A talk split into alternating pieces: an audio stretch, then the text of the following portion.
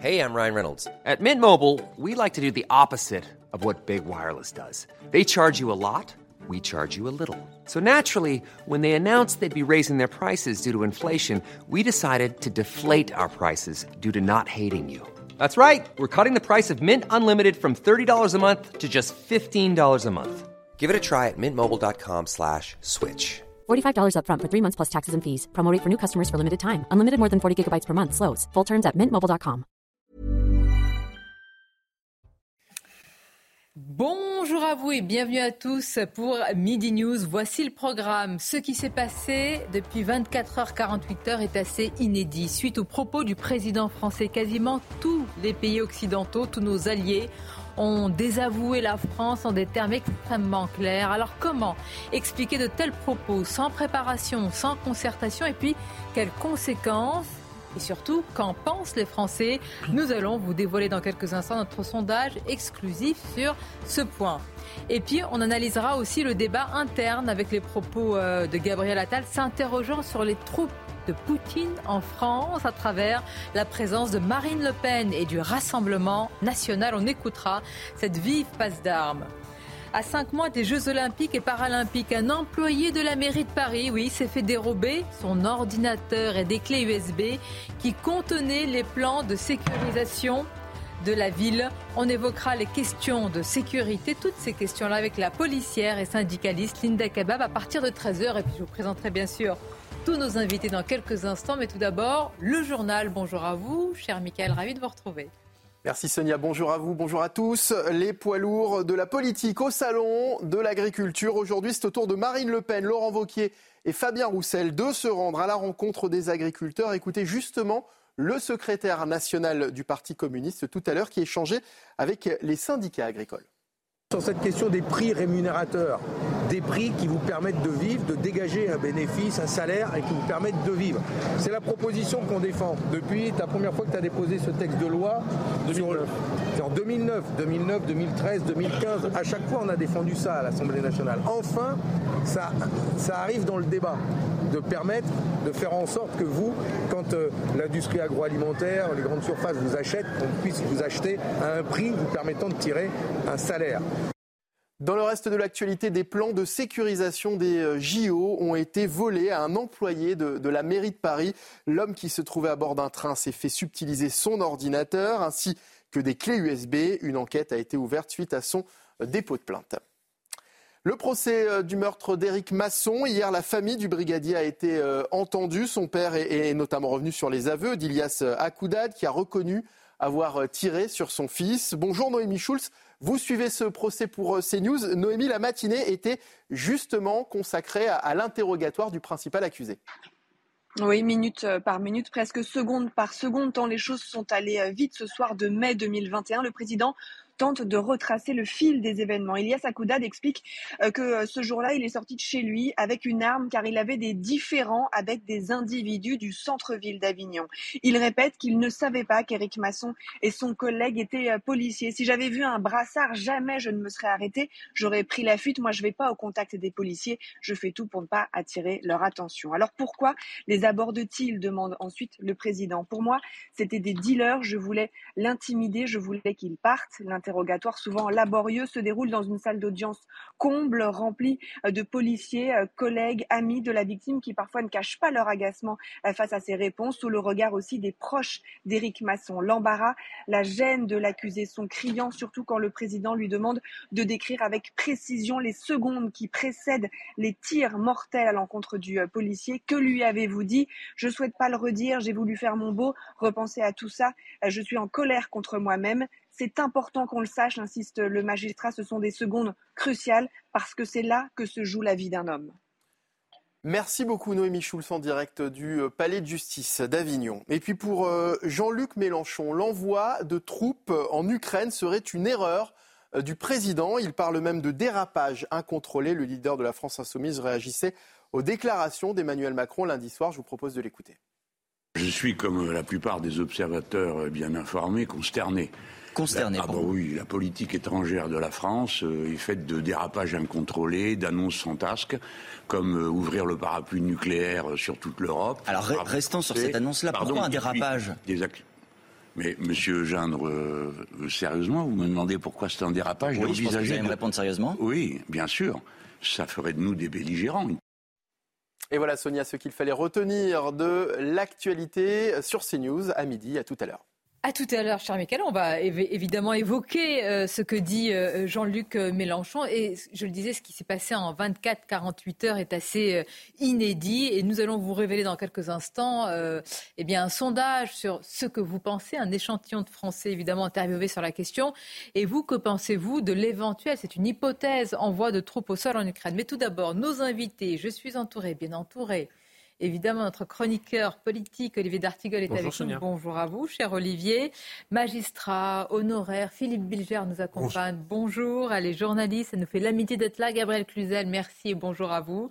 Il est professeur euh, d'histoire et géographie. Kevin Bossu nous accompagne. Bienvenue et, et bonjour euh, à vous. En quelques heures, imaginez donc tous les pays occidentaux, tous nos alliés ont avoué la France en des termes extrêmement clairs. Il n'y a aucune ambiguïté de leur part, en tous les cas.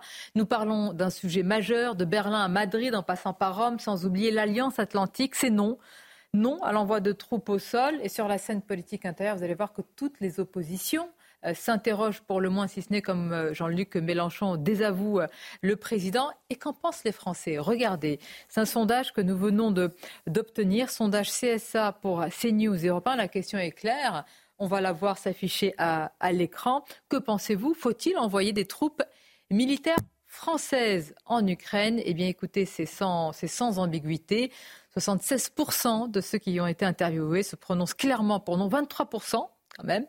Euh, oui, donc on interrogera aussi ce, ce, pourcentage. Mais enfin, Gabriel Cluzel, il faut se rendre compte, les Français qui se sont réveillés hier avec la déclaration du président français se disent mais qu'est-ce qu'on est en train de vivre et quel est le risque? Euh, c'est vrai que ça a été vécu comme euh, presque une déclaration de guerre. Hein. Il faut quand même oser dire les mots. La question que se sont posées euh, euh, les Français ordinaires, c'est est-ce que nous voulons que nos enfants aillent se faire tuer en Ukraine? Parce que parler d'envoyer des troupes, même si depuis il y a eu quelques rétropédalages, il fallait pas comprendre ceci, il fallait interpréter cela, eh bien c'est ce que, ce que cela veut dire tout simplement. Et là, évidemment, les, les, les, Français ne sont, ne sont pas du tout prêts à cela. Ils ont le souvenir aussi, ils en ont déjà perdu. Hein. C'est très concret. Moi, je crois que la guerre, euh, on en parle avec beaucoup de légèreté autour des plateaux de télévision, mais il faut surtout en avoir une vision euh, extrêmement euh, concrète. Et on a vu ce que un engagement militaire comme au Mali, eh bien, il y a des morts, il y a des cercueils qui reviennent et des et vis-à-vis face à l'Ukraine, ça peut être beaucoup de cercueils. Donc c'est vrai que face à la Russie, pardon, avec l'Ukraine, ça peut être beaucoup de cercueils. Donc évidemment, la réaction des Français est, très forte et on, le voit dans, euh, dans ce sondage. Moi, ce qui m'a surtout perturbé, c'est que finalement, euh, vous savez, le cardinal de Ray disait nul ne sort de l'ambiguïté avec assez dépens. Euh, ça n'a pas servi l'Ukraine. Parce que finalement, ça a montré quoi? Ça a montré à la Russie que les Européens n'étaient pas prêts ça a été un révélateur. Et ça, c'était pas une bonne idée. Finalement, ça rassurait Poutine au lieu de lui faire peur.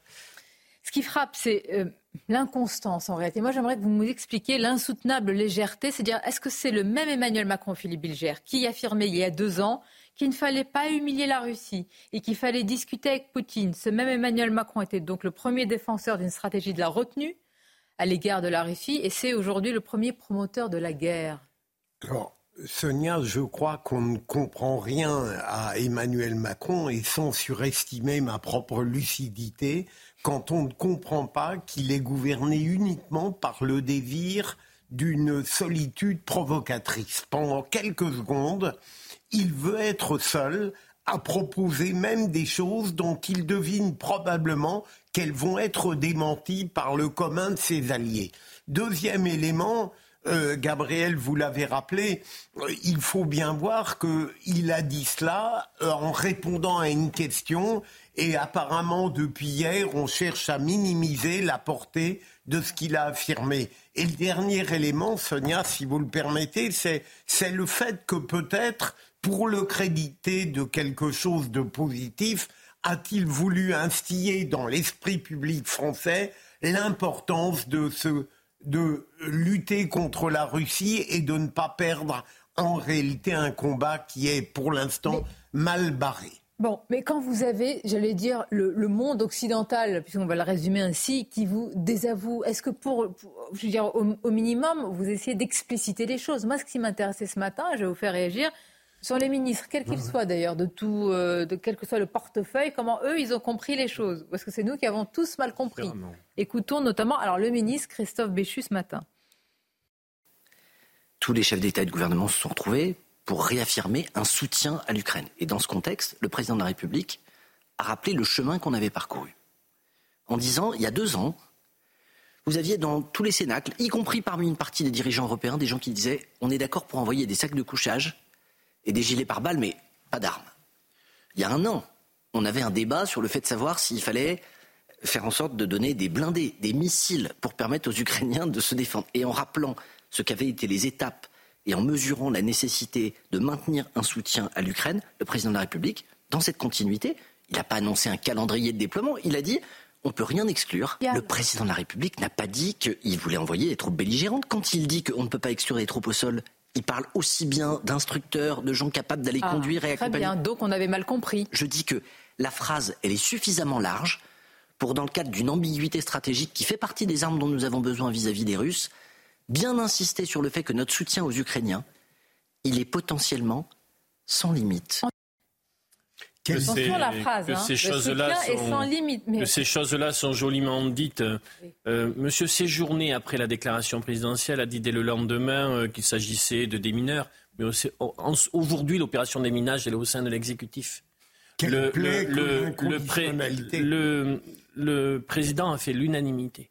L'unanimité contre lui c'est-à-dire l'isolement aujourd'hui du chef de l'État euh, sur le terrain européen, international, sur une question aussi grave, frappée d'autant de dangerosité, et quelque chose, moi je le dis, de, je ne suis pas un soutien fervent, mais je, pour la France, c'est terrible comme séquence. Elle est terrible. On rappelle souvent, mais écoutez, ce sont aussi des, dossiers tellement compliqués et graves. On rappelle ce qu'avait dit Emmanuel Macron en déplacement en Israël sur la fameuse force et la coalition anti régionale et internationale contre le Hamas. il avait dit les deux euh, dimensions. Il y avait strictement aucun début de commencement de discussion avec des partenaires. Et alors, bravo. Attendez, et de même de concertation et de préparation, j'allais dire avec les militaires, avec aussi, il ne faut pas l'oublier, on a, on a quand même un président du Sénat et une présidente de l'Assemblée nationale moi, je me demande, mais j'ai déjà la réponse, s'ils ont été avertis d'une telle sortie euh, du président. On a quand même un parlement dans notre pays. Je veux dire, tout ça était quand même assez, assez sidérant, quel que soit le, la couleur politique du. Le ministre n'est pas au courant quand il annonce les, les prix planchers. Hmm. Donc il y a quelque chose. Alors psychologiquement, je suis assez d'accord avec euh, Philippe Bilger. Est-ce que la, la nature, la psyché présidentielle conduit la France aujourd'hui sur des sujets qu'il faut maîtriser et sur lesquels un homme, ça s'empêche? Dans des moments où les questions sont lourdes et sérieuses. Olivier, et en plus, quand ils nous disent des instructeurs ou des, ou agents, mais c'est déjà, ils sont déjà sur place. Alain Bauer, il l'a dit de façon, euh, en précisant de façon officielle. Ça veut dire que de façon officieuse, il y en a, il y en a déjà. Et puis moi, je crois qu'Emmanuel Macron connaît trop le verbe et, manie trop bien la langue pour ne pas savoir que quand on dit on envoie des troupes, c'est des troupes, avec tout ce que cela comporte d'imaginaire collectif. Hein. Je ne peux pas croire que le président de la République mettre en avant un tel sujet pour faire oublier autre chose. Ah si, moi, je le crois, Sonia. Je pense qu'on est dans la petite politique politicienne. Il y a eu la séquence du Salon de l'agriculture qui était complètement désastreuse avec les soulèvements de la terre. Et je pense qu'il a utilisé ce sujet pour cliver, pour incarner le camp du bien, avec d'un côté, finalement, les résistants face à la Russie et de l'autre, les fameux collabos qui ne soutiendraient pas pleinement l'Ukraine. Et je trouve qu'il joue un jeu extrêmement dangereux parce que, comme vous l'avez dit, euh, Poutine, qu'est-ce qu'il voit? Une France foncièrement divisée, avec toutes les forces d'opposition qui ne sont pas derrière le président de la République qui sont contre lui. Et une Europe également divisée. Quand vous prenez des pays comme la Pologne ou comme la Suède qui ont vraiment peur de la Russie, c'est-à-dire que ces deux pays ont déjugé euh, ce qu'a dit Emmanuel Macron. Je trouve ça extrêmement grave. Et dernier point aussi, les Français ont l'impression finalement d'être dépossédés de la construction européenne. Par exemple, sur l'adhésion de l'Ukraine à l'Union européenne, personne n'a été consulté. Les peuples n'ont pas été consultés. Donc on a l'impression finalement que sur des questions essentielles. Le peuple français n'a pas son mot à dire et ça participe à la crise démocratique qui est de plus en plus abyssale dans notre pays. C'est vrai qu'on a une impression de fuite en avant. En plus, la diplomatie, c'est de l'horlogerie fine.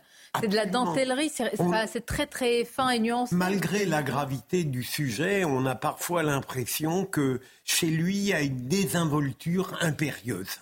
Croyez non, mais vraiment, c'est-à-dire qu'il lance... lis en tous les cas comme expression. Non, mais il lance quelque chose et au fond, euh, et puis après on verra quoi. Et, il est très étonné d'avoir des réactions négatives. Mais euh, vous avez raison. Euh, hier, Philippe, il fallait voir, je veux dire, la fin de non-recevoir des chancelleries qui tombaient les unes après les autres. L'Allemagne, Olaf Scholz, Berlin, Berlin, je l'ai dit, Madrid, Rome, l'Alliance Atlantique. Bien sûr. Joe Biden. Alors on me dit, oui, mais Joe Biden, euh, ce que me dit la, majorité, il a des contraintes internes, une élection à venir. Nous aussi, une élection européenne. D'ailleurs, on va voir à l'aune de ça ce qu'a dit Gabriel Attal dans l'hémicycle. Mais tout d'abord, écoutez la porte-parole du gouvernement qui vient de réagir à notre sondage et à ce que pensent les Français. On l'écoute, Prisca Thévenot.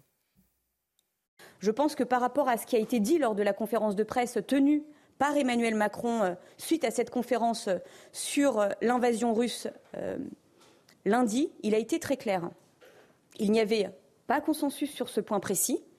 Et donc, j'entends parfaitement votre sondage et je vous rappelle un autre sondage qui avait été fait peut-être par, par votre, votre groupe ou un autre d'ailleurs, qui était que majoritairement, plus de 70%, je ne me souviens plus, mais je pense que vous retrouverez les chiffres, soutenaient le fait que nous devons continuer à nous mobiliser pour la souveraineté du peuple ukrainien.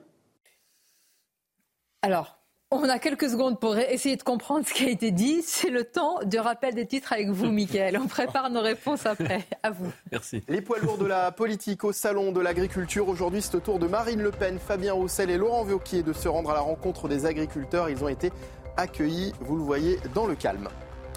Des plans de sécurisation des Jeux Olympiques ont été volés à un employé de la mairie de Paris. L'homme qui se trouvait à bord d'un train s'est fait subtiliser son ordinateur portable ainsi que des clés USB. Une enquête a été ouverte suite à son dépôt de plainte. Et puis après plusieurs jours d'attente, l'annonce des obsèques d'Alexei Navalny. Son équipe précise que les funérailles se tiendront vendredi après-midi à Moscou, un événement qui pourrait mobiliser de nombreux partisans de l'ancien opposant numéro 1 à Vladimir Poutine.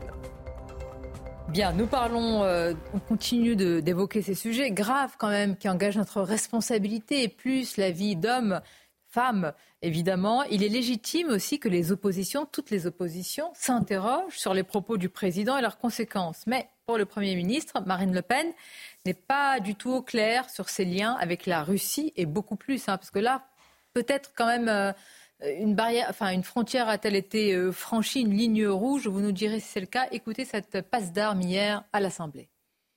En affirmant que l'envoi de troupes au sol n'était pas exclu, Emmanuel Macron a franchi une étape supplémentaire vers la co-belligérance, faisant planer un risque existentiel sur 70 millions de Français et plus particulièrement sur nos forces armées déjà déployées à l'est de l'Europe. Si vous aviez été élu en 2022, Madame Le Pen, on ne serait pas en train de fournir des armes aux Ukrainiens pour se défendre, on serait en train de fournir des armes à la Russie pour écraser les Ukrainiens. C'est ça la réalité. C'était dans votre programme. Madame la Présidente Le Pen, vous m'interrogez sur... Vous m'interrogez sur une hypothèse de soldats français ou européens sur le sol ukrainien. Mais je vais vous le dire, Madame Le Pen, quand on lit les enquêtes qui sont réalisées, encore celle du Washington Post le 30 décembre dernier, il y a lieu de se demander si les troupes de Vladimir Poutine ne sont pas déjà dans notre pays. Je parle de vous et de vos troupes, Madame Le Pen.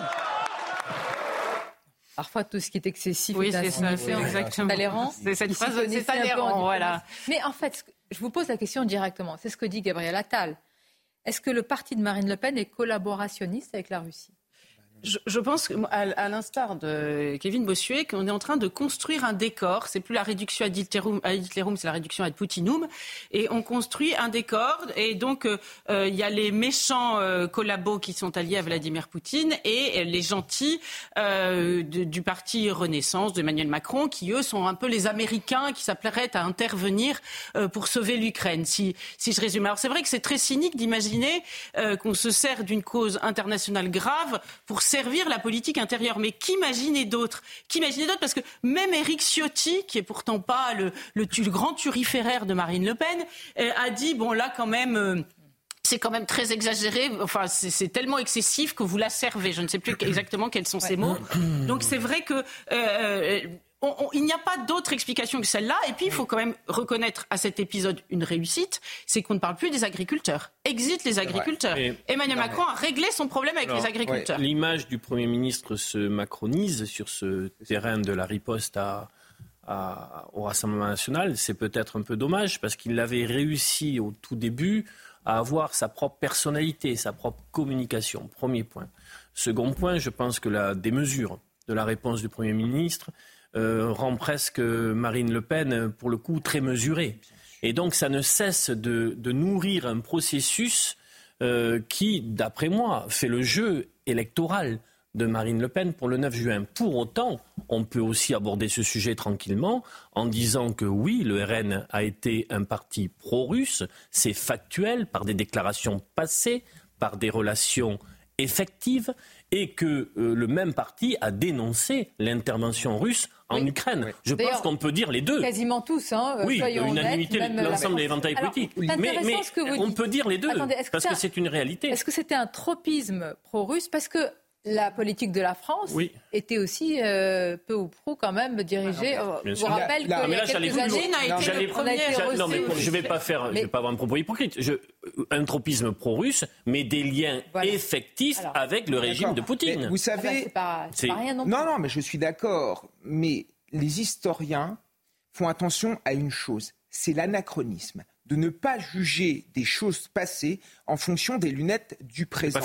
non, mais je sais, mais certains reprochent à Marine Le Pen des prises de position alors qu'il n'y avait pas de guerre en Ukraine et je trouve ça profondément injuste. En outre, moi, j'ai regardé un petit peu les déclarations de Jordan Bardella il y a un an. Il a été très clair sur le sujet. Il a dit on a fait preuve de naïveté vis-à-vis des intentions et des ambitions de Vladimir Poutine et en tant que patriote, je le cite, on ne peut pas être. Euh, et Kevin, vous vous rappelez la réponse de Marine Le Pen attends, en tant que patron, on ne peut pas être insensible au fait qu'un État souverain a été violé. Et il avait dit à l'époque qu'une ligne rouge avait été franchie. Enfin, il y a une dernière chose. Sur le prêt russe, moi, euh, voilà, mais il faut s'interroger quand même sur une chose. Comment un parti aussi puissant que le Rassemblement national n'arrive pas à contracter dans une démocratie un prêt et qu'il soit obligé d'aller en Russie. Donc on peut critiquer le Rassemblement national sur plein de choses. Il y a des choses qui ne vont pas dans ce parti, mais il faut être juste et quand on est dans le débat public et dans le débat politique, il faut faire preuve d'honnêteté. Moi, ce qui m'inquiète, c'est ce qu'a dit euh, Gabriel Cluzel. Vous avez raison, on peut interroger, et d'ailleurs ça a été largement fait. Euh, C'était Emmanuel Macron lors du fameux débat qui lui avait dit, euh, moi mon banquier n'est pas euh, n'est pas mm. russe. Mais euh, la, question, c'est est-ce qu'aujourd'hui, et au sein de l'hémicycle, Philippe Légère, on peut être, ne pas être sur la même ligne que l'exécutif et ne pas être traité, si je puis dire, de pro-russe? Est-ce que c'est encore possible dans ce pays? Absolument. Alors que, euh, par ailleurs, j'ai une dilection qui souvent m'est reprochée pour Gabriel Attal. Là, il est clair que pour la première fois, il transgresse une qualité de d'urbanité euh, républicaine en ayant une réponse, mon Dieu, qui le banalise. Ça vous surprend à euh, l'approche des européennes? Ah, tout de même, ah Sonia, j'espérais. Vous allez voir, ça va aller. J'espérais qu'il tiendrait le cap d'une forme de dignité plus longtemps que cela. Il est crevé. Deuxième élément. Euh, ça nous arrive aussi, mais attention, c'est pas pour Deuxième élément, il faut bien voir qu'à partir du moment où Marine Le Pen a réussi sa normalisation en évacuant tous les délires historiques du père. Eh bien, il reste plus grand-chose à lui reprocher, comme vous l'avez dit très bien, et le caractère théoriquement pro-russe que vous avez très bien dénoncé, Kevin, est un argument qui peut apparaître fiable pour le Macron. Quand il vous arrive d'attaquer quelqu'un, ce qui est très rare, puisque vous êtes un homme tellement aimable. Il peut le bah faire, mais on s'en rend pas compte. oui, mais alors quand il le fait, ça, il vise juste. Ah oui, à la fin de l'envoi, il touche. Est-ce que, bah, exactement. Est-ce qu'il a touché euh, Gabriel Attal? Parce que Marine Le Pen, écoutez comment elle répond. Calmement. Elle, comment dire, elle a le, beau rôle, si je puis dire, et elle a tout à fait raison de, de répondre, même de manière modérée. Écoutons-la. Je le dis très clairement. Dans une démocratie mature, le Premier ministre ne peut pas systématiquement répondre par l'injure à la première force d'opposition. Je crois que ma question était légitime. qu'elle était exprimée de manière extrêmement modérée, raisonnable. il y a une consigne, semble-t-il, qui a été donnée aujourd'hui à la Macronie dans son ensemble, d'insulter, de mentir, de diffuser des fake news. Et ça ne grandit pas euh, notre pays, euh, notamment euh, au regard de nos partenaires. c'est elle qui se fait le luxe oui, bien sûr, de complotiste. C'est un tapis rouge pour elle. J'aimerais répondre à Kevin sur un point. C'est que ceux qui suivent Poutine, ce qu'il a fait avec l'agression de l'Ukraine, c'est inscrit dès sa première élection dans son discours et dans son projet politique sur la Grande Russie et un projet impérialiste pour résumer. Quand Jordan Mardella a dit nous avons fait preuve de naïveté, j'ai souvenir de la réponse de Marine Le Pen, qu'il avait un peu retoqué en disant non, non, nous n'avons eu aucune naïveté. Donc il y a quelque chose là à creuser sur la relation de Marine Le Pen au projet politique de Vladimir Poutine.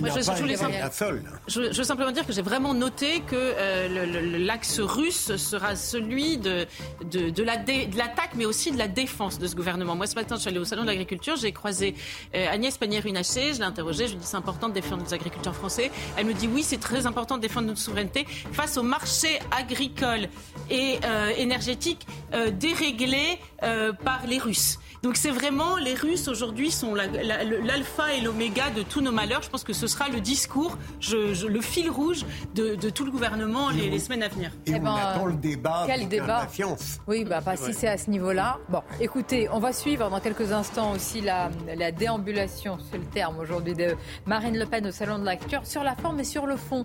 M'a étonné là, avec euh, ce qui vient d'être dit sur les prix planchers. Le RN est-il pour ou contre les prix planchers?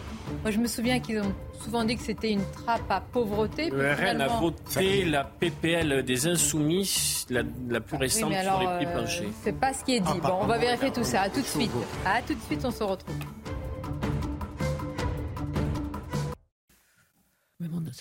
La visite au salon de l'agriculture se poursuit. Tous les responsables politiques euh, y passaient pas que les responsables politiques, c'est surtout évidemment nous tous, les Français. Vous y étiez d'ailleurs Oui, j'étais ce matin. C'était très sympathique. Très bien accueilli. Euh, euh, quel accueil avez-vous eu? C'est la question aujourd'hui. les, gens sont tous, sont tous charmants et me disent tous. Alors ils me disent de dire bonjour. Alors ah. à Sonia, Kevin, à, ah, voilà, tout, tout, le monde. Nous irons cet après-midi tous les deux. Je vais être obligée de vous embrasser. On va faire Toto et Lolo de suite. on va faire tous les deux. On va faire une sud radio. On va passer Atlantique sur le Paquito. Oh là là Moi, j'y suis allé dimanche et je crois que je suis l'auteur de la photo de Sarah Salman.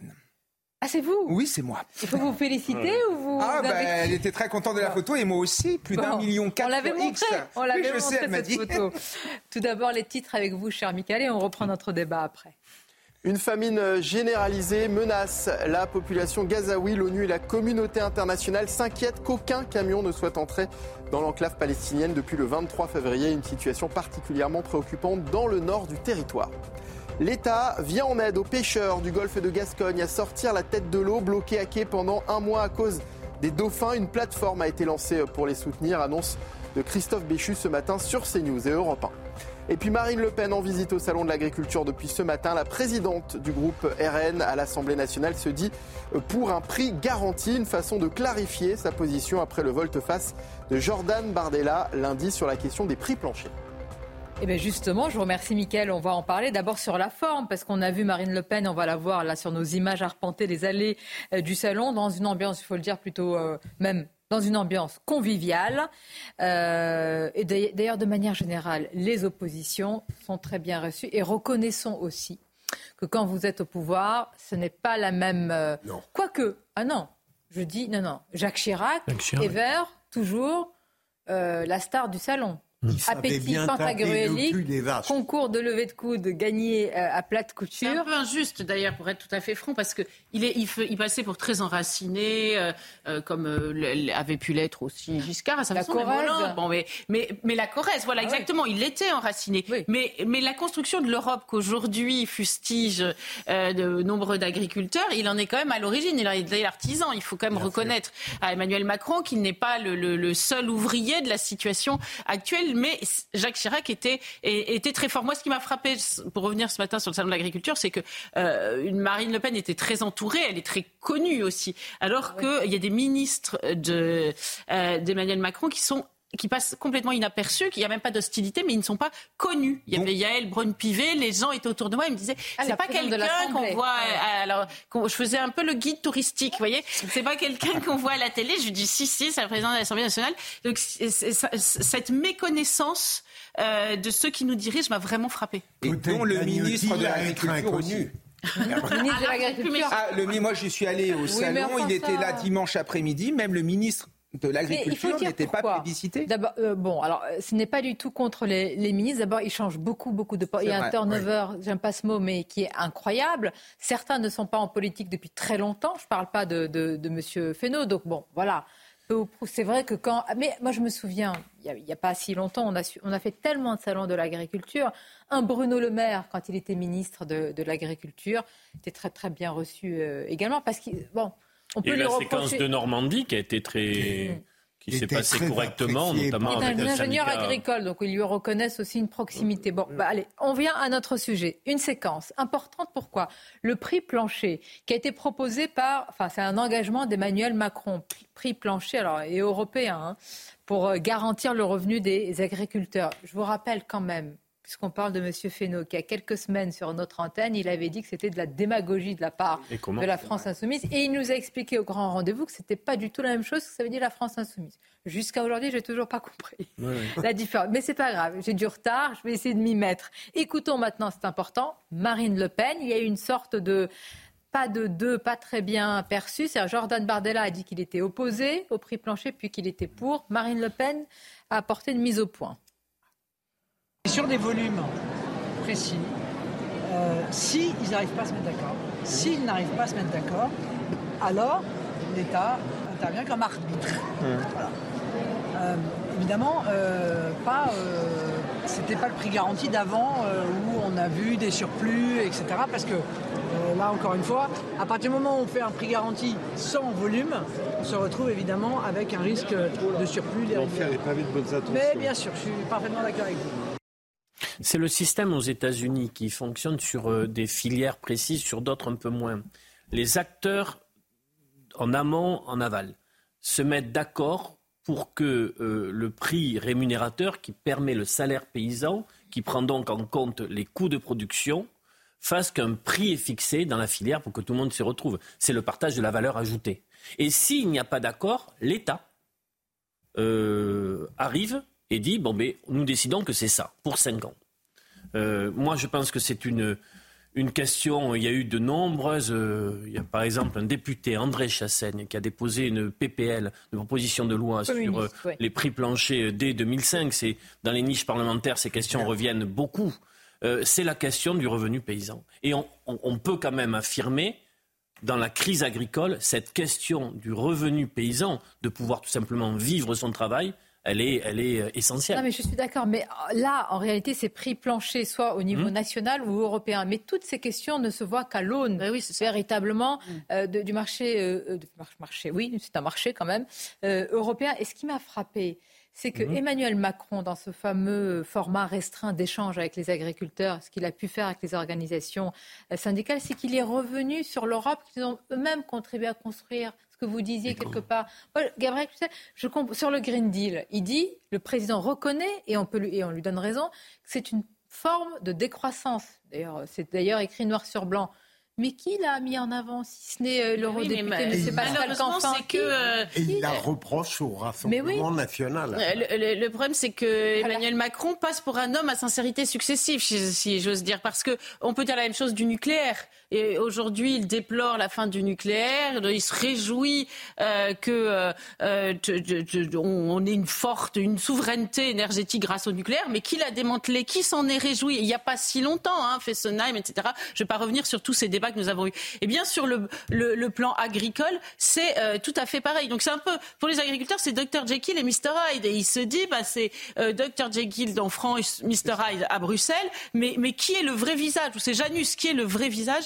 Euh, de, nos dirigeants. je crois que c'est comme ça qu'on nourrit, pardonnez-moi, le populisme. Ben, c'est comme ça qu'on nourrit euh, une forme d'incrédulité et qui, qui, fait que les gens n'ont même plus envie de voter d'ailleurs parfois parce qu'ils se disent on nous roule dans la farine euh, quoi qu'il arrive. Donc cette affaire du Green Deal, il faut voir aussi que et, il y a une infiltration, il y a des réseaux. C'est pas du complotisme de dire ça parce que des gens s'en vantent. Hein. Vous savez le réseau Le Lier, ce fameux réseau de fonctionnaires écolos qui dit bah il faut investir la fonction publique pour faire avancer euh, nos idées. Dans un eh excellent livre, pardonnez-moi, de Bernard Accoyer, ancien président de l'Assemblée nationale et qui est maintenant un expert de ces sujets nucléaires, il explique tout ce que vous dites, une toile d'araignée. Qui, est très forte et qui fait qu'aujourd'hui, euh, eh ben Emmanuel Macron a l'air de se contredire à chaque fois qu'il dit quelque chose en faveur des agriculteurs parce qu'il y a tout ce passif. Mais là, la FNSEA est un lobbyiste puissant puisqu'il gère la PAC depuis des années. Attendez, vous avez raison. mais quels sont les deux conseillers qui sont responsables de l'invitation des soulèvements de la Terre, ce sont deux conseillers proches de M. Canfin et, Nicolas Hulot qui sont au sommet de l'État. Emmanuel Macron a dit que tout ce qui se passe à l'Élysée, il en est responsable. Mais Gabriel, votre propos est très pertinent. Je suis frappé de voir à quel point on fait en permanence un sort ou en même temps, mais il ne l'a pas le en même temps. Ce serait un signe d'intelligence politique de dire parfois tout est son contraire et de choisir, mais il a des sincérités successives ce qui est beaucoup plus dangereux. Moi, je trouve que ce qu'il y a de pervers chez, Emmanuel Macron, c'est qu'il essaye de, de pervers. Politiquement. Hein. Oui, On est dans l'analyse et le débat politique. Ah, mais, tout à fait. Non, mais chez Emmanuel Macron, c'est qu'il essaye d'enrober son européisme et son libre-échangisme, entre guillemets, de l'écologie, alors que ça n'a strictement aucun sens. Regardez ce qu'ils sont en train de faire euh, en Europe. Ils nous racontent qu'il faut importer des produits qui viennent d'ailleurs, des produits qui respectent beaucoup moins les normes environnementales que celles, que, euh, que celles de nos agriculteurs. Emmanuel Macron, vous direz, c'est moi qui bloque en ce moment le Mercosur. Oui, mais là, là aussi, c'était en même temps, puisqu'il y a encore quelques mois, il nous disait que le, enfin quelques années, que le Mercosur était quelque chose d'important, qu'il ne fallait pas aller contre. Quand vous prenez les députés macronistes qui ont voté, par exemple, le traité de libre-échange euh, vis-à-vis de la, Nouvelle-Zélande ou encore du Chili, c'est exactement la même Alors, Allons plus loin. Est-ce que vous pensez véritablement qu'on peut dire aucun accord de libre-échange? Non, on ne peut pas dire aucun accord de libre-échange, mais moi j'en ai marre de l'instrumentalisation que fait Emmanuel Macron, notamment de nos agriculteurs parce qu'en mettant en avant euh, l'écologie contre le monde agricole, c'est ce qu'il fait, on participe à l'agribashing alors que nos agriculteurs sont les premiers écolos. La France possède en effet un patrimoine paysager incroyable et ce sont nos, nos, agriculteurs qui en prennent soin. Et c'est ça que je n'aime pas. Les agriculteurs ont l'impression d'être des cibles d'une politique européiste qui les dépasse. Et c'est ça le problème. Et c'est pour ça qu'il y a une fracture telle entre Emmanuel Macron et le monde agricole. On va voir dans quelques instants, puisque vous parlez de cette euh, dichotomie entre euh, euh, paysans, agriculteurs, pêcheurs aussi, et écologistes, mais je dirais écologistes porteurs de, l'écologisme. Hein. Ce sont souvent des écolos radicaux, vous, verrez.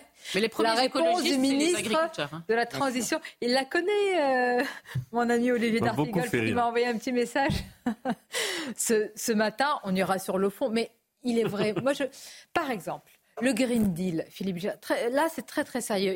J'ai suivi ce dossier, ça m'intéressait de voir comment ça se passe au niveau européen. Il a été véritablement porté, défendu par M. Canfin. Je n'ai aucune acrimonie par rapport à M. Canfin.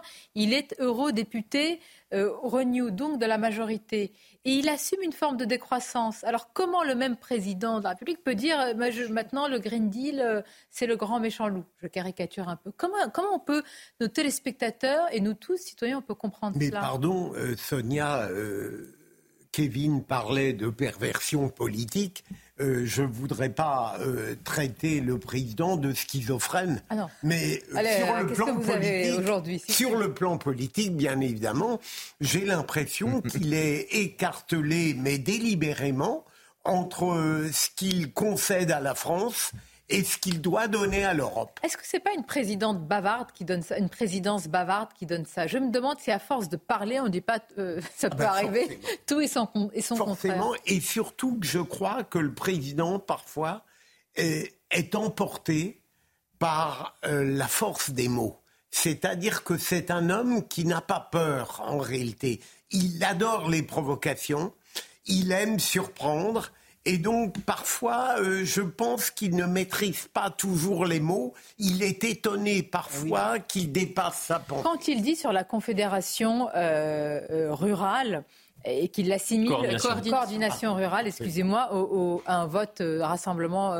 national. Je ne sais pas s'ils sont le, le cœur et les reins tout le monde, mais pour avoir fait beaucoup de salons et les connaître, il y a une vraie diversité aussi. Alors, ce n'est pas parce que vous accueillez de manière positive euh, Marine Le Pen que vous glissez un bulletin, et quand bien même.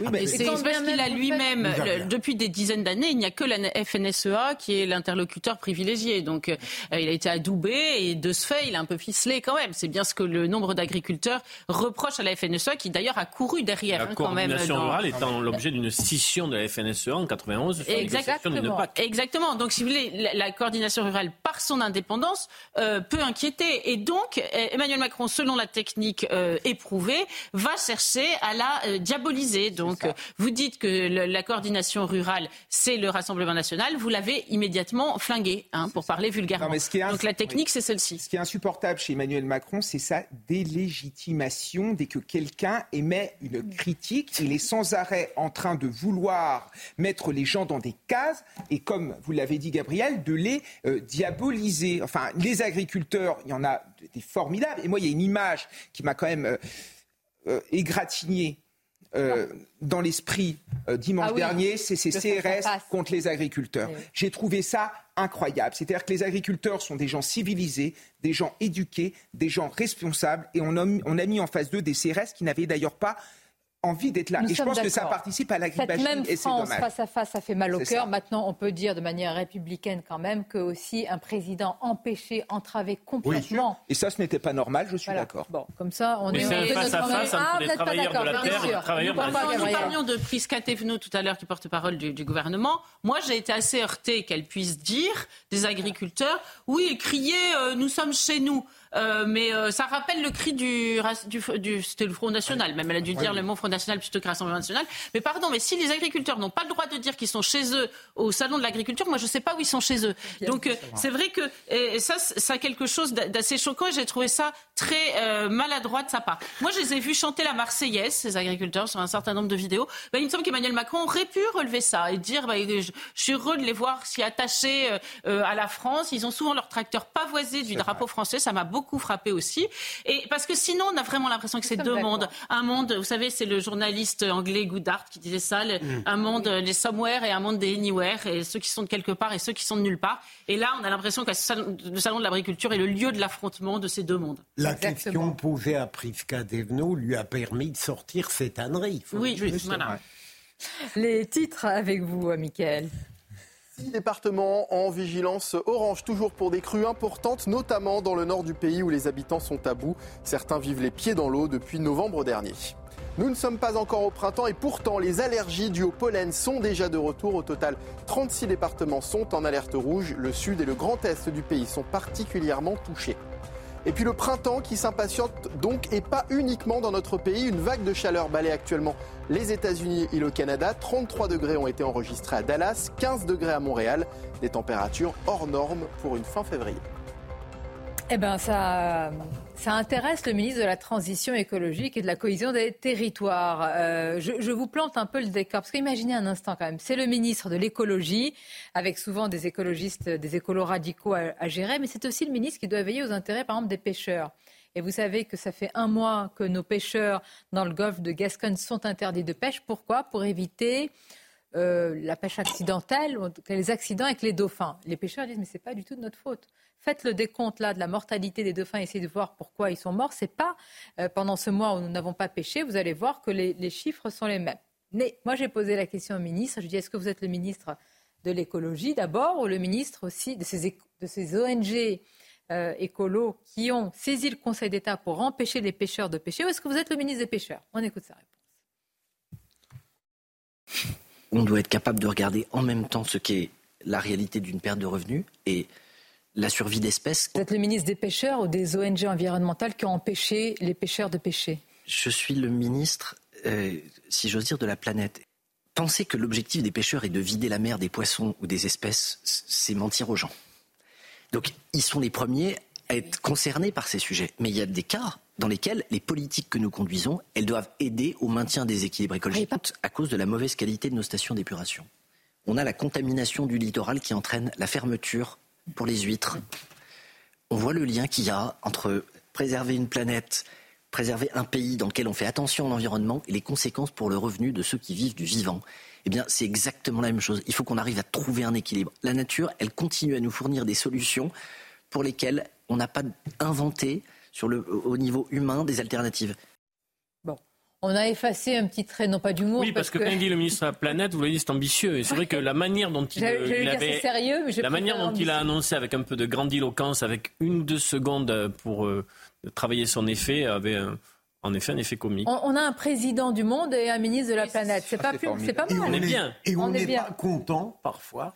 Voilà. Oui, mais, non, mais c'est un vrai sujet. Moi, je trouve qu'il faut. C'est vrai que ça peut faire rire parce que, mais, mais, mais sur le fond, c'est une, une, manière de fonctionner qui est inquiétante parce que les Français attendent des dirigeants qui défendent les Français. Ils ont été élus pour défendre les Français, pas pour défendre la planète. Et Emmanuel Macron n'a pas été élu pour être le président du monde entier.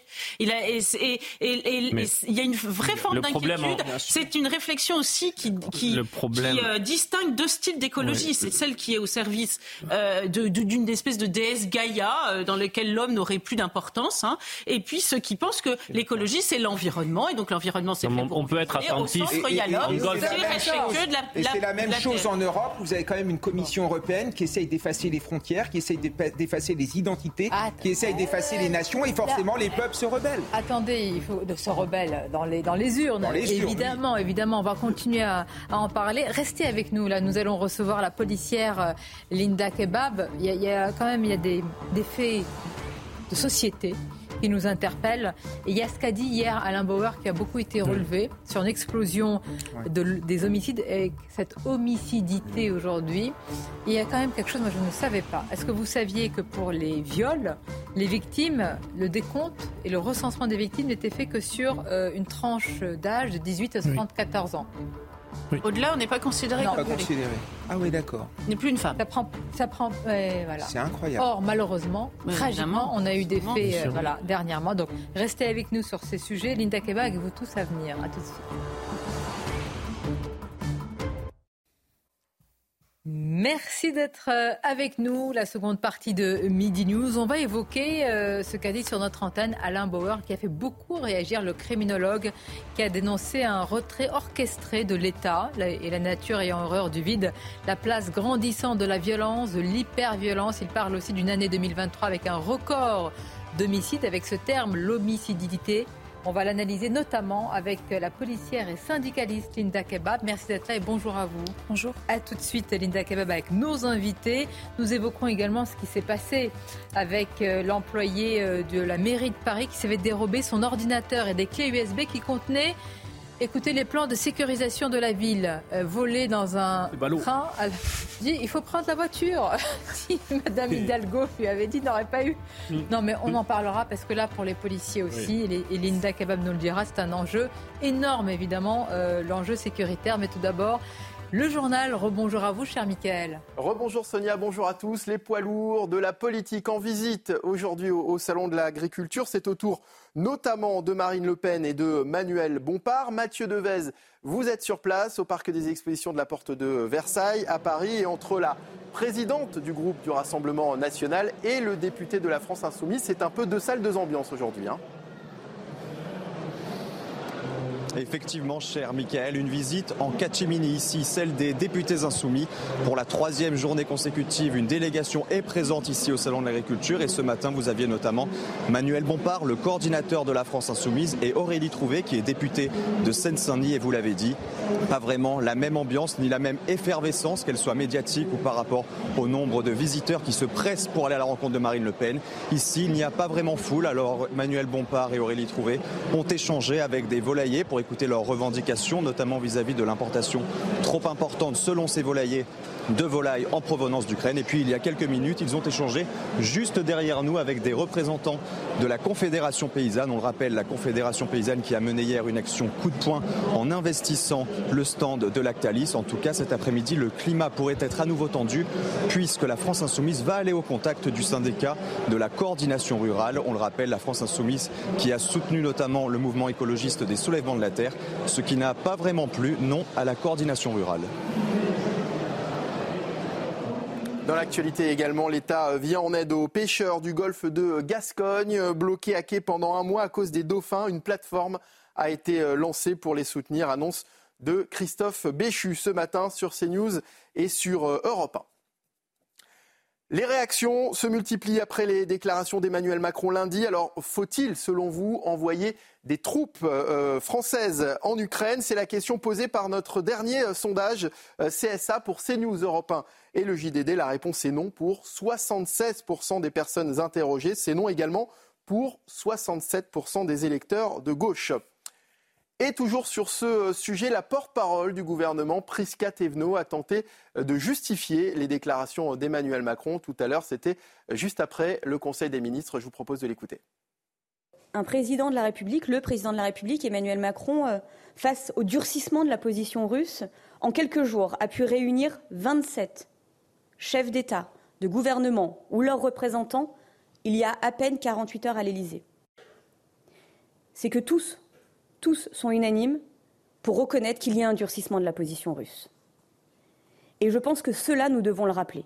Nous devons parler d'une voix unique, forte et ferme pour rappeler que non, non, nous ne pouvons accepter une victoire russe. Enfin, après euh, plusieurs jours d'attente, l'annonce des obsèques d'Alexis Navalny. Son équipe précise que les funérailles se tiendront vendredi après-midi à Moscou, un événement qui pourrait mobiliser de nombreux partisans de l'ancien opposant numéro un à Vladimir Poutine. Voilà pour l'actualité. La suite des débats tout de suite avec vous, Sonia Mabrouk, et bien sûr vos invités. Merci, Mickaël. Effectivement, avec euh, Gabriel Cluzel, Olivier D'Artigol, Kevin Bossuet, Philippe Bilger et Linda Kebab, donc, qui est délégué national Unité SGP Police, auteur également avec ce livre remarqué, Gardienne de la paix et de la révolte. Beaucoup de sujets à, tous vous soumettre et surtout, euh, et en particulier vous, sur ces sujets sécuritaires, Linda Kebab. Je voudrais démarrer par ce que certains probablement euh, auraient appelé ou vont appeler un, fait euh, divers, mais je dis que... que dit d'une société l'agression d'une femme nonagénaire Cette femme de 99 ans s'est fait voler violemment son sac à l'arracher. Ce sont des, des faits de société que vous retrouvez dans les quotidiens régionaux. Hein, dans toutes les régions de France, etc. Moi, je dis souvent, d'ailleurs, CNews, il y a des, centaines et des centaines de CNews. C'est toute la, ce sont tous ces quotidiens régionaux qui évoquent ces, sujets-là.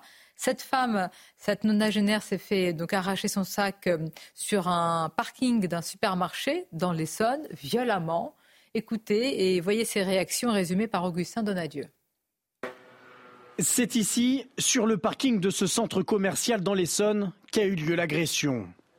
Lundi, peu après 10 heures, une femme centenaire vient faire ses courses avec sa petite sœur comme elles le font habituellement. Sauf que ce matin-là, la femme âgée est prise pour cible par le conducteur d'un véhicule. Ce dernier l'agresse et lui dérobe son sac. Dans l'attaque, la vieille dame chute lourdement au sol et se casse l'humérus. Le voisinage de la retraitée est sous choc. On ne peut pas tolérer que des, personnes âgées se fassent agresser, comme des enfants du reste, hein, c'est inadmissible. ils pourraient penser que ça pourrait être leur mère, leur grand-mère, enfin il faut réfléchir un peu. Bah, c'est simplement incompréhensible.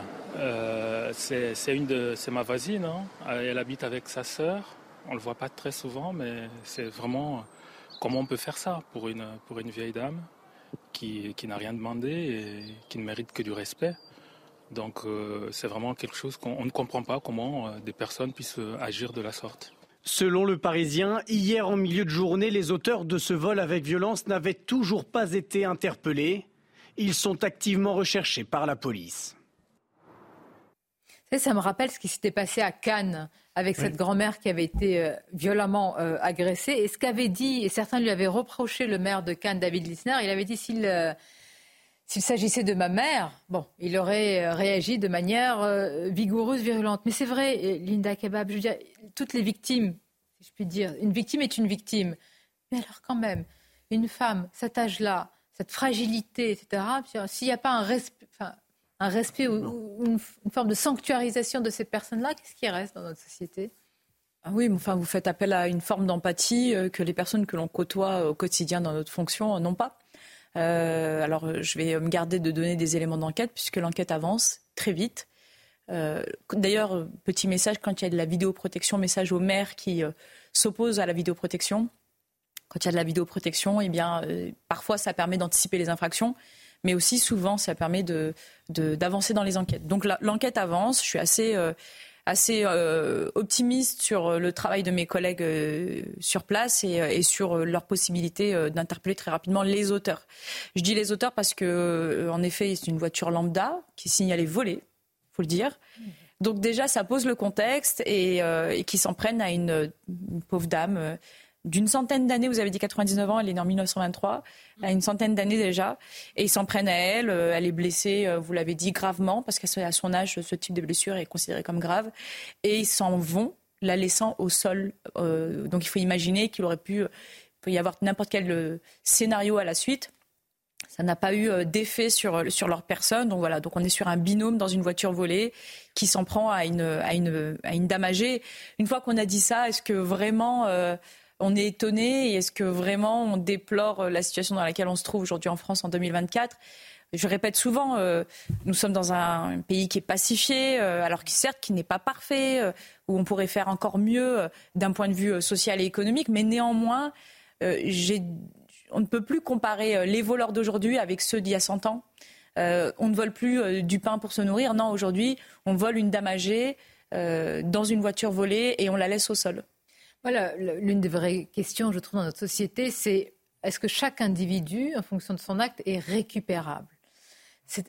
Non, c'est une vraie question. Ah ben, Et comment? Alors, quand vous attaquez à une personne centenaire, nonagénaire, en fait, une grande fragilité, et forcément, vous avez, on a tous, enfin, j'estime un être humain, un phénomène d'identification, votre grand-mère, votre arrière-grand-mère, tout ce que ça évoque pour vous, et que vous, il n'y a plus rien, il n'y a aucune barrière, aucune pensée de ça, aucune empathie. Mais, est-ce que vous êtes encore récupérable? Mais votre interrogation, euh, Sonia, est, totalement légitime. Et quand vous l'évoquez dans votre euh, annonce, euh, il y a une délinquance, une criminalité de toute manière insupportable. Mais au sein de ces catégories-là, il y a des actes plus indignes que d'autres. Et c'est fondamental. Et bien sûr, j'ai toujours considéré, mais je suis très très minoritaire, qu'il y a une infime partie de la population qui est irrécupérable. On aura beau faire tout ce qu'on peut, tout ce qu'on veut pour elle, elle sera malheureusement en permanence la proie de ces démons. Alors pour des petites choses ou des grandes choses. Ou des grandes choses. En quelques instants, nous parlerons du procès du meurtrier présumé d'Éric Masson. Là, nous sommes dans, une, dans un cas extrême d'une gravité euh, euh, totale avec la, un policier qui a été abattu, abattu euh, vous aviez dit le, mot, hein, comme, un, comme un chien. Comme un chien, un policier, un père de famille, un suspect qui avait menti, qui n'avait pas hmm. arrêté de mentir, qui maintenant reconnaît avoir tiré sur le policier, enfin, sur euh, avoir, avoir été l'auteur du coup de feu. Donc on va en parler. Mais la question d'être récupérable ou pas dans une société, à l'aune, euh, une victime est une victime, enfin, c'est ça, moi, ça m'interroge beaucoup. C'est-à-dire, et vous laissez la personne, cette femme, c'est pas possible. C'est vrai que comment c'est humain.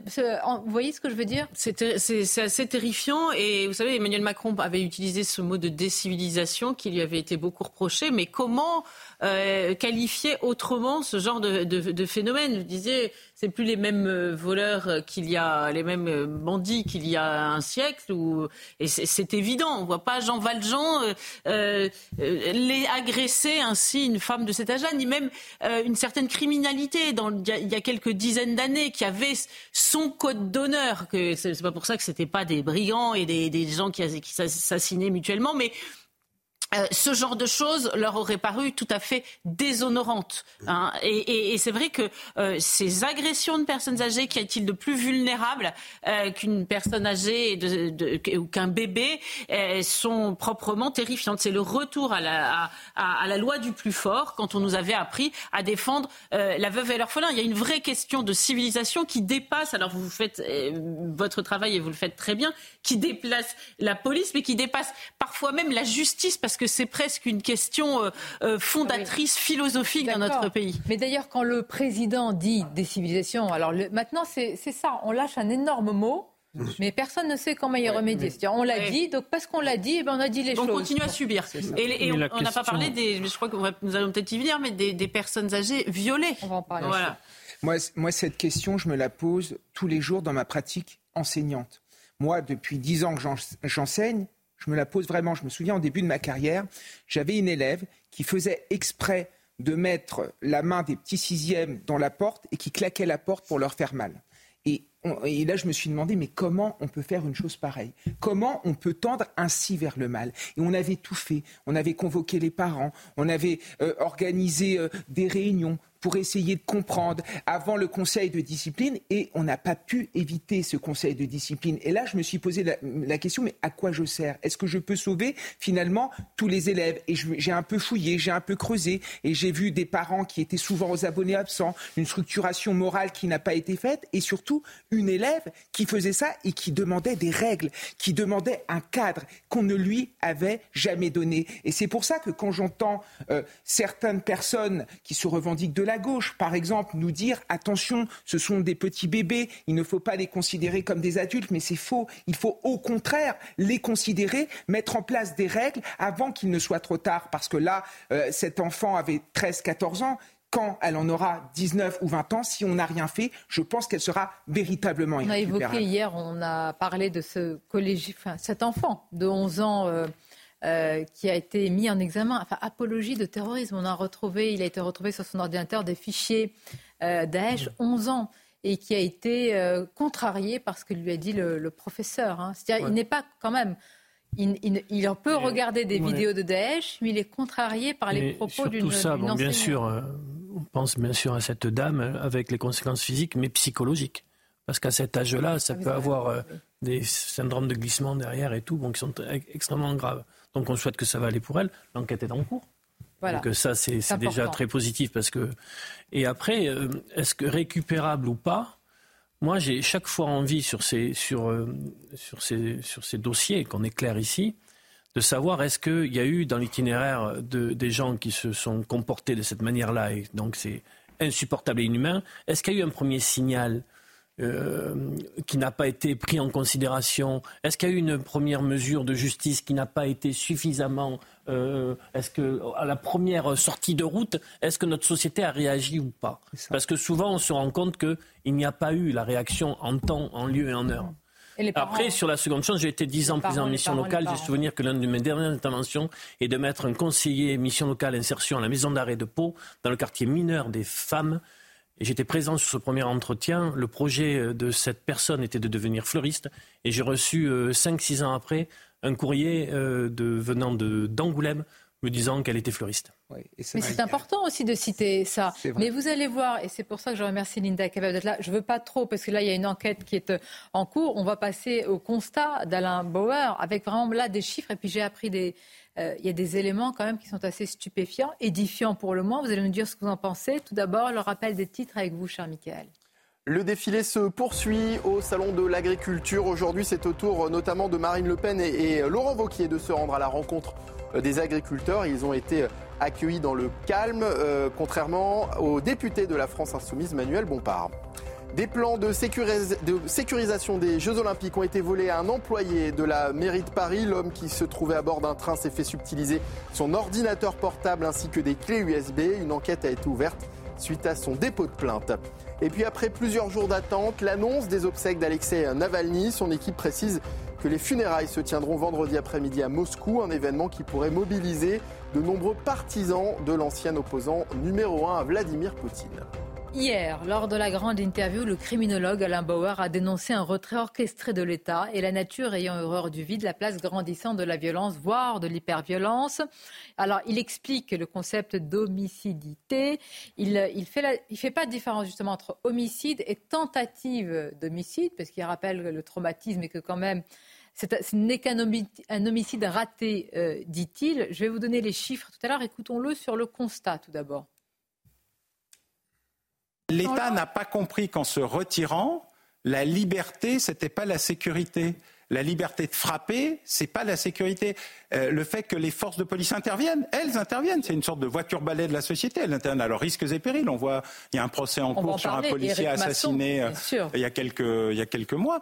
Et à cause d'un grand retrait des forces de sécurité parce qu'on considérait justement qu'il fallait en faire des forces d'intervention et plus des forces de présence, visibilité. C'est une abdication. C'est un retrait, une sous-traitance, on peut l'appeler comme on veut. Mais la nature a horreur du vide. Quand l'État se retire, la violence s'installe. Et ce que j'ai voulu raconter, c'est comment, en 500 ans, nous avions domestiqué l'homicide et comment il était en train de revenir et qu'il fallait pouvoir le traiter et le retour de l'État, c'est la manière de traiter ce sujet, c'est le retour de la promesse et c'est donc le retour de la protection. Alors attention, euh, retrait de l'État, pas, des euh, de policiers, pas des bleus sur le terrain, euh, même à l'inverse, même s'il reste des déserts sécuritaires dans notre pays. Linda Kebab, l'année 2023 a connu une explosion de ces homicides. La barre des 1000 homicides a été dépassée et les tentatives plus de 4000. Et Alain Bauer nous dit que même l'outil statistique n'a jamais enregistré une telle explosion. C'est-à-dire qu'on est dans un nouveau... Et il dit que c'est un nouveau cycle et qu'à un moment ça a vraiment baissé et que nous sommes aujourd'hui dans un nouveau cycle historique. Alors j'imagine que vous, sur le terrain, vous l'éprouvez, vous le constatez. Oui, on le constate, euh, et surtout on le voit, de toute façon les chiffres sont ce qu'ils sont. Alors parfois on peut les interpréter, mais là pour, le coup ils sont froids. C'est important de, préciser toujours les tentatives d'homicide ou les homicides ratés. Même le code pénal ne fait pas la différence entre l'auteur d'un homicide et l'auteur d'une tentative d'homicide. Ça, c'est la théorie. En pratique, souvent, mhm. euh, il y a une grande différenciation euh, quand il y a des prononcés de peine. Mais en tout cas, l'intention, elle est là, de tuer. plus de 4000 l'année dernière, c'est assez inédit. On avait eu euh, des chiffres très élevés en 72, puis ça a reculé. Oui, ça, a reculé et ça reprend euh, depuis moins d'une dizaine d'années, progressivement et assez insidieusement. Le souci, je vous le dis très sincèrement comme je le pense, c'est que les observateurs de la société euh, qui sont à même de faire des analyses froides, scientifiques, sont dans un véritable déni de la situation. J'ai le souvenir, il y a deux ans, d'avoir eu des mots euh, échangés et pas les plus cordiaux avec des sociologues euh, qui étaient dans le déni permanent de la montée de la hausse de la violence qu'elle s'agisse de violences volontaires ou d'homicides dans la société, et qui faisaient une traduction des chiffres complètement faussée. Je leur disais, mais attendez, vous êtes nous sommes en train d'aller vers euh, des franchissements de seuil inédits de ces 50 dernières années. Malheureusement, les... Vous avez dit dans votre livre. Hein. Exactement. C'est exactement ce que j'écrivais. C'était en 2020. C'était dans cette période-là où j'avais des, je m'accrochais, pour dire les choses euh, trivialement, avec des sociologues qui refusaient de reconnaître la situation. La barre des 4000 tentatives d'homicide, c'est énorme. 1000 homicides, c'est énorme, c'est inacceptable aujourd'hui. Alors en effet, dans une société qui est supposée être pacifiée, on a un État qui s'est retiré, pas seulement du côté euh, de sécuritaire, mais l'éducation nationale, les collectivités locales, tout le service public, euh, tous les observateurs de la société et des familles, ceux qui étaient aussi en mesure de tirer des, des, euh, des alertes, notamment les assistantes sociales, etc l'hôpital public également, qui est un observateur comme un autre. Et puis, euh, on a demandé, comme l'a dit si bien M. Bauer, aux policiers d'être des voitures balais. C'est-à-dire qu'une fois que la société est en échec, on demande à la police puis à la justice, avec leur bout de chandelle, eh bien, de, tenter de nettoyer. Mais en réalité, euh, voiture balai, mais euh, les poils sont émoussés. On ne peut plus, c'est-à-dire qu'on est en train de tenter de vider un, océan, euh, que de l'autre côté, on s'attache encore à remplir, notamment par un retrait de l'État. Il y a des, politiques publiques euh, de démantèlement du service public depuis plusieurs années, depuis plusieurs mandats. Ce n'est pas forcément le fait de l'actuel président de la République. Néanmoins, à force de dans notre État qui est jugé comme social. -dire la, la France est une bah, démocratie. Et c'est la base de notre contrat social. Voilà, nous avons un contrat social en République. Et ce contrat, l'État, malheureusement, eh bien, a semblé ne pas respecter certaines clauses. Et nous, on est euh, non plus des observateurs, mais des constatateurs de la situation, avec une hausse des violences volontaires, des violences qu'on appelle vulgairement gratuites, même pour nous, qui, sommes, euh, qui aimons le droit, on dit jamais que c'est gratuit, c'est déjà volontaire. Parfois, c'est encouragé par un contexte. Et puis derrière, les homicides avec euh, des risques permanents. On a parlé il y a quelques minutes de cette dame de 100 ans. Euh, nous souhaitons évidemment la guérison. Mais si demain elle venait, malheureusement, il devait y avoir une UC dramatique, eh bien, elle viendrait, ça, ça viendrait s'ajouter dans un contexte, franchement, on parle d'un vol, un vol qui pourrait conduire à quelque chose de dramatique en 2024. C'est important parce que la parole de, de Bauer, quand l'État se retire, la, violence prend, la place, et puis après, c'est l'image de la voiture balai.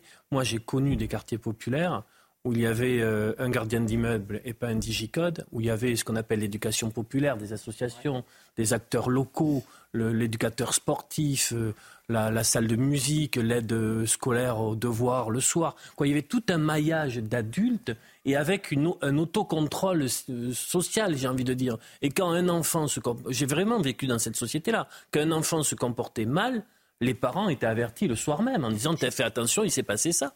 Gabriel Cluzel non mais, non mais tout ça, on, peut le, on, le, voit très bien quand on lit le bouquin de Norbert Elias qui s'appelle La dynamique de l'Occident. Il montre comment nos mœurs se sont construites. C'est ce que dit ou pro Alain Bauer hein, au cours des siècles. Les mœurs se sont pacifiées il y a eu un pacte social qui fait qu'on a confié à l'État euh, le monopole de, la violence euh, mmh. légitime. Et les, citoyens, les, Français en l'occurrence, ont accepté, à l'époque on ne les appelait pas des citoyens, de, euh, de, de, ne pas exercer la justice eux-mêmes. Et, et, et, la justice, le, je pense que tout le, code pénal, etc., c'est aussi moulé sur, ce, sur cette pacification des mœurs. C'est-à-dire qu'elle a été peut-être plus bienveillante. Quand on dit aujourd'hui on a une justice qui n'est pas adaptée aux enfants d'aujourd'hui, bah, évidemment, cette justice-là, c'était moulé sur des mœurs plus, plus douce, si j'ose dire. Et moi, je crois qu'on a fait face à un double phénomène. Le premier, c'est on a douté nous-mêmes de nos mœurs. Avec mai 68, il y a une forme de, de, bascule euh, avec l'interdit d'interdire. Et puis toute une réflexion, on s'est décentré de la victime pour se centrer sur l'accusé. Hein. On parle de, de, Il est de bon ton de sacraliser euh, Badinter, mais on peut avoir des désaccords avec lui. S'il a construit notre justice, euh, c'était quand même la façon de voir d'un Michel Foucault contre la prison. D'ailleurs, Michel Foucault et Badinter s'entendaient très bien. Et l'autre phénomène. Donc ça a vraiment déconstruit euh, nos mœurs et même l'espèce de corset moral hein, qui, tenait la société. Et puis on y a eu l'arrivée sur notre sol d'une population qui n'avait pas eu euh, la, même constitution des mœurs euh, et qui, arrivait avec dans ses bagages des rapports sociaux plus violents. Et d'ailleurs les gens issus de ces pays-là disent souvent mais vous êtes trop faibles en France avec nos compatriotes qui, qui déraillent. On va continuer à en parler, parce que là, vous avez posé le décor. On a envie, évidemment, de vous entendre également Philippe Bilger, Kevin Bossuet. On reviendra sur le procès maçon, euh, pardonnez-moi, du meurtrier, enfin de l'accusé, parce qu'il a reconnu, et, du suspect. Il reste euh, du euh, policier Éric Masson. À l'instant, un salut à Naïma Fadel qui nous regarde, hein, qui fait partie aussi très souvent des, invités, qui dit le maillage existe, sauf qu'on l'a délégué notamment à des, à des grands frères. Ah, ça c'est vrai. Hum, c'est vrai. oui, donc il n'existe plus. Oui. Oui. il n'existe plus. Mais la question, c'est aussi pourquoi? Est-ce que ce n'est pas seulement pour des questions économiques, idéologiques? Et ça, c'est d'autant plus grave. On y reviendra tout de suite. Une courte pause. La suite de Midi News avec le procès du suspect euh, dans l'affaire du policier Éric Masson. Nous serons sur place avec notre journaliste euh, Noémie Schulz et puis évidemment vous, Linda Kebab et Philippe Bilger avoir euh, à la fois la, justice, si je puis dire, et, la police. Mais tout d'abord, euh, vos titres, Michael. Nouvelle mobilisation d'agriculteurs dans les Bouches du Rhône. Ils sont une trentaine à demander aux, mairies de mettre en berne le drapeau européen en soutien aux agriculteurs. Certains affirment même être prêts à décrocher tout drapeau autre que le drapeau français ou provençal. Une famine généralisée menace la population gazaoui. L'ONU et la communauté internationale s'inquiètent qu'aucun camion ne soit entré dans l'enclave depuis le 23 février. Une situation particulièrement préoccupante dans le nord du territoire.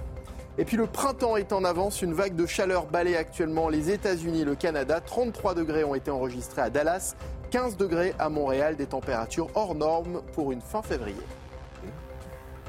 Bien, sur CNews et dans Midi News en particulier, nous suivons jour après jour le, procès du suspect dans l'affaire Éric Masson, le policier Éric Masson, policier, père de famille. Et on va montrer encore une fois la, photo de ce policier. Je rappelle à chaque fois qu'il y a eu une énorme déflagration, et vous tous, hein, Linda Kepa, vous me l'aviez dit lors de la grande interview, le choc que ça avait euh, été peut-être rappelé en quelques mots, toujours hommage évidemment et à la mémoire de ce policier et puis soutien à sa famille.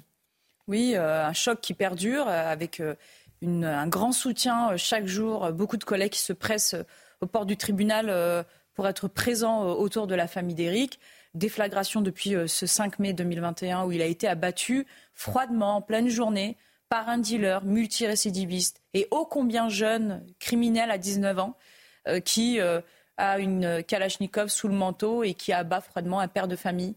Hier, il y a eu les mots de la famille d'Éric et puis on apprend, euh, pour ceux qui ne le savaient pas, comment son épouse a, appris la nouvelle. C'est un collègue euh, qui, se présente au domicile à l'heure où les petites filles se brossent les dents et attendent que leur papa rentre de la maison pour être embrassé.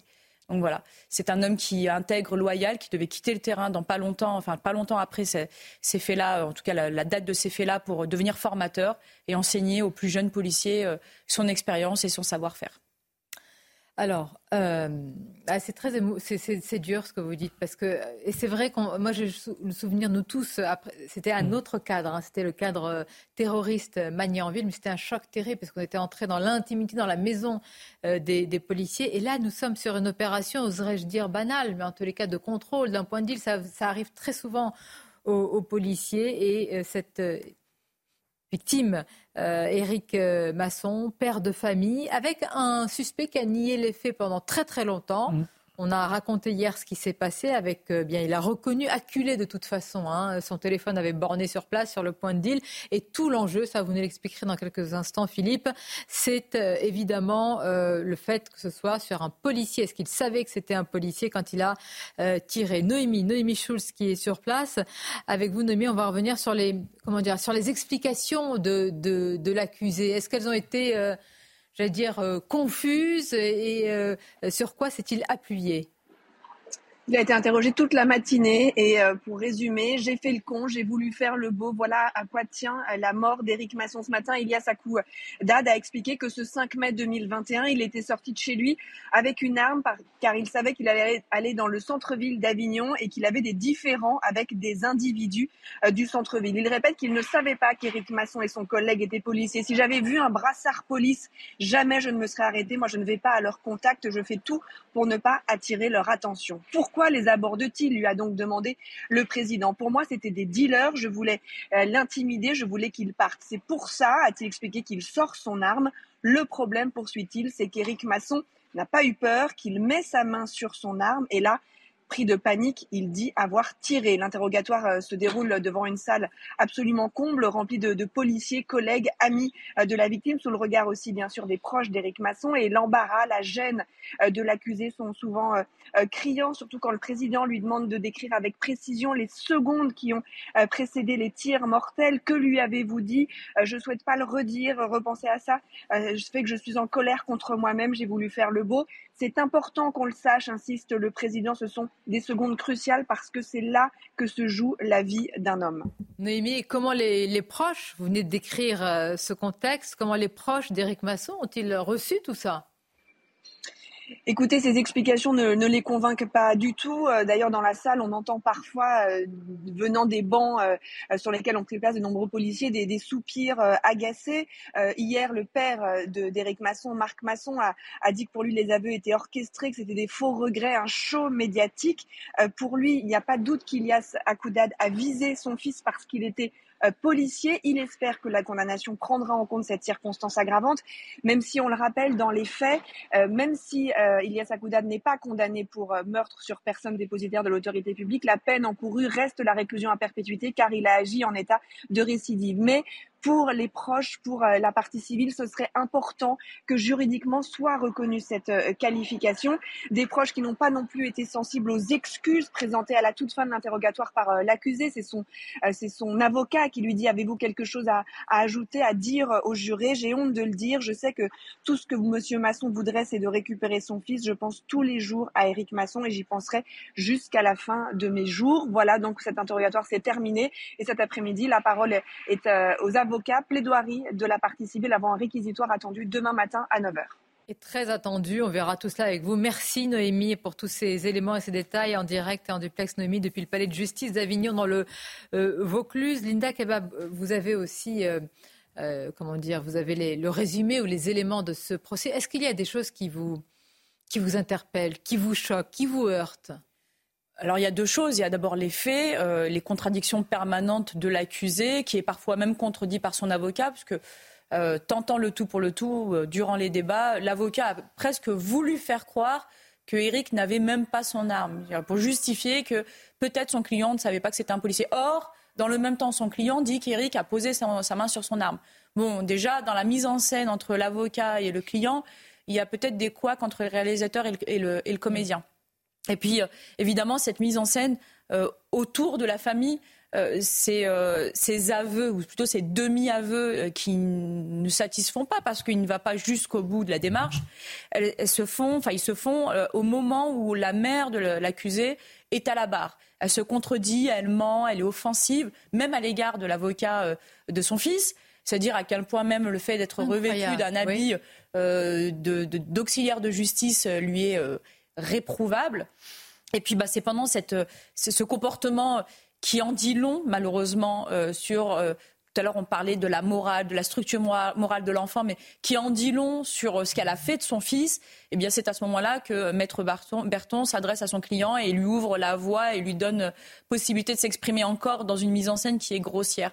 Moi, j'ai une pensée pour euh, la famille d'Éric, qui est très digne, qui sort de la salle quand les mots sont insupportables et inentendables, quand l'indécence est au paroxysme, comme euh, au moment où la sœur de l'accusé, ne sachant pas que son frère vient d'avouer, elle est à la barre en tant que témoin et elle continue la mise en scène, vous savez, la première version qui avait été euh, élaborée euh, entre l'avocat et le client, à savoir mon, frère est innocent. Le juge oh l'a évidemment laissé parler avant de lui dire votre frère vient d'avouer.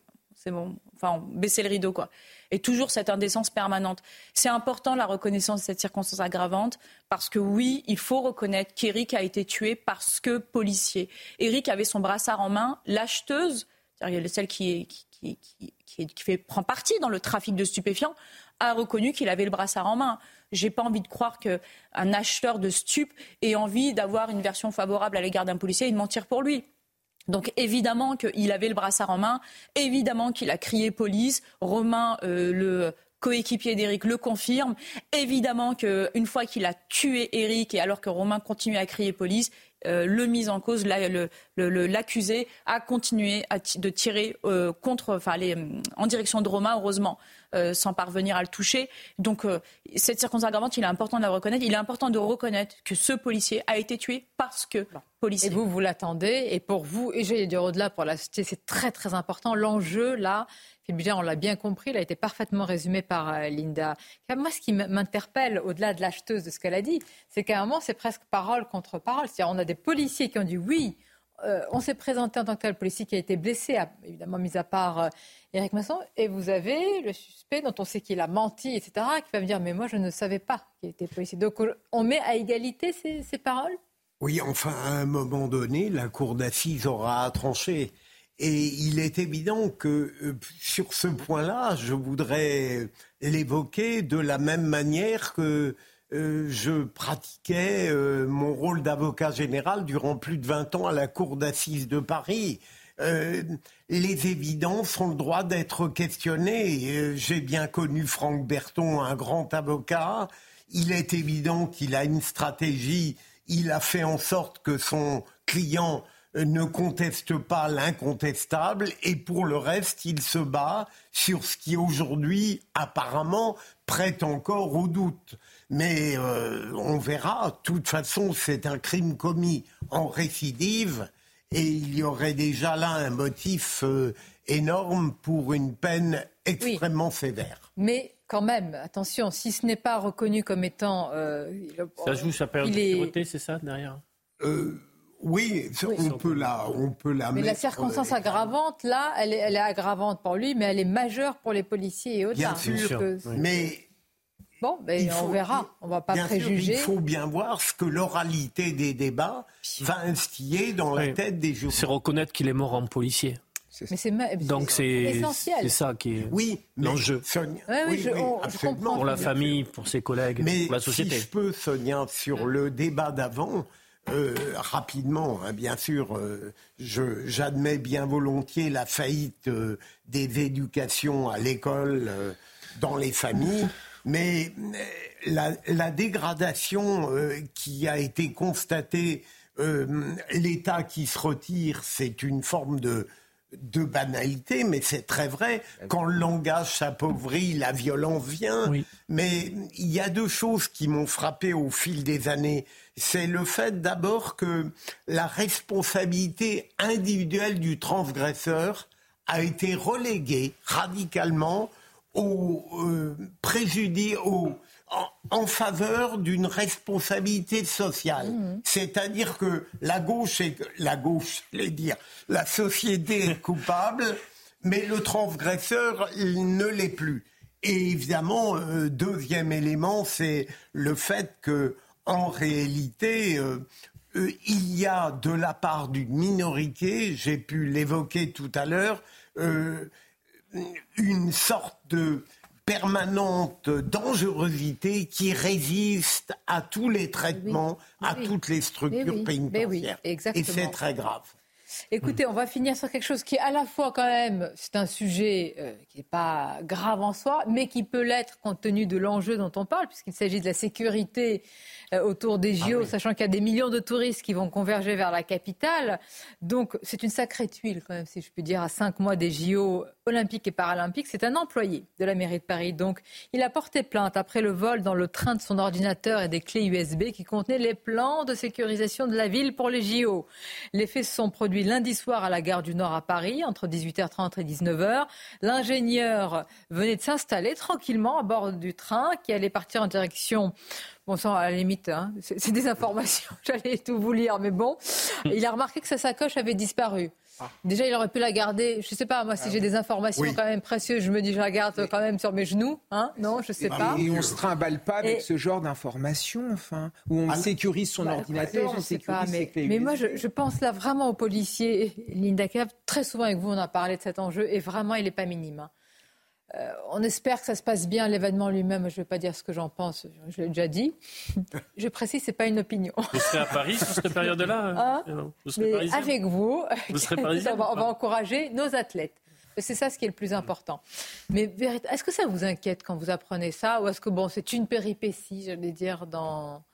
Euh, ça, ça. inquiète. Je vais vous dire pourquoi. Alors, c'est assez, c'est presque cocasse si l'enjeu, comme vous le disiez, n'était pas énorme, euh, c'est assez cocasse parce que dans le même temps, euh, on est en train de créer, enfin en tout cas, mon institution est en train de créer un LOFAC, donc c'est un, office de lutte contre la cybercriminalité.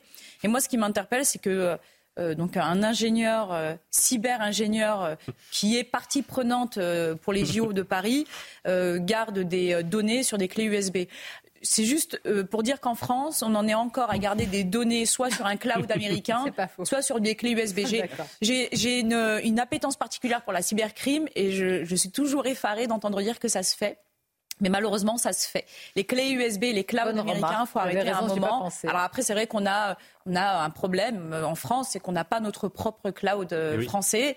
Et, ça nous oblige parfois à stocker aussi des données sur euh, des nuages qui ne nous appartiennent pas. Sur des débats Ensuite, il y a, les clés USB il y a une question de formation également. Oui, prendre la voiture parfois. il y a une question, de formation. En cybercriminalité sur ce type de poste. Il faut savoir qu'il y a des formations qui peuvent être dispensées parfois par des services spécialisés sur ce qu'il ne faut pas faire. Et notamment laisser sa sacoche au-dessus de sa tête pour aller vérifier à quelle heure part son train ensuite. Oui. Parce que c'est aussi ça. Euh, soyez fiers d'être des amateurs. C'est un peu ça. Hein, c'est une devise du. C'est surtout l'amateurisme. Voilà, mais en l'occurrence, c'est pas le. Olivier, nous avions naïf, en quelque sorte. Merci. Oui, oui, à la mairie de Paris. Le problème, c'est que ça nous fait sourire, mais l'enjeu. Bah, euh, voilà, c'est pour ça qu'on voulait l'aborder. Je vous remercie. C'était passionnant de vous avoir autour de cette table. Merci, Linda Kebab et à nos amis tous, évidemment, vous tous euh, ici. Je vous dis à bientôt. Euh, à très bientôt. À suivre, c'est Nelly Denac, évidemment. Euh, nous, demain, ce sera, je pense, Thierry Cabane à Midi News. J'ai un mot, d'excuse. j'ai un mot d'excuse. Donc, on, se retrouve très bientôt dimanche pour le grand rendez-vous, évidemment. À très bientôt.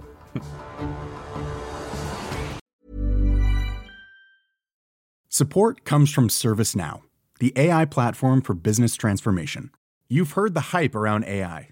The truth is, AI is only as powerful as the platform it's built into.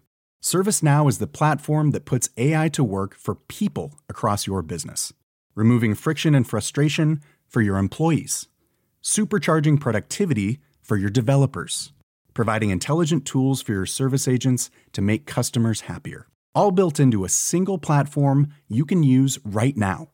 That's why the world works with ServiceNow. Visit servicenow.com slash AI for people to learn more.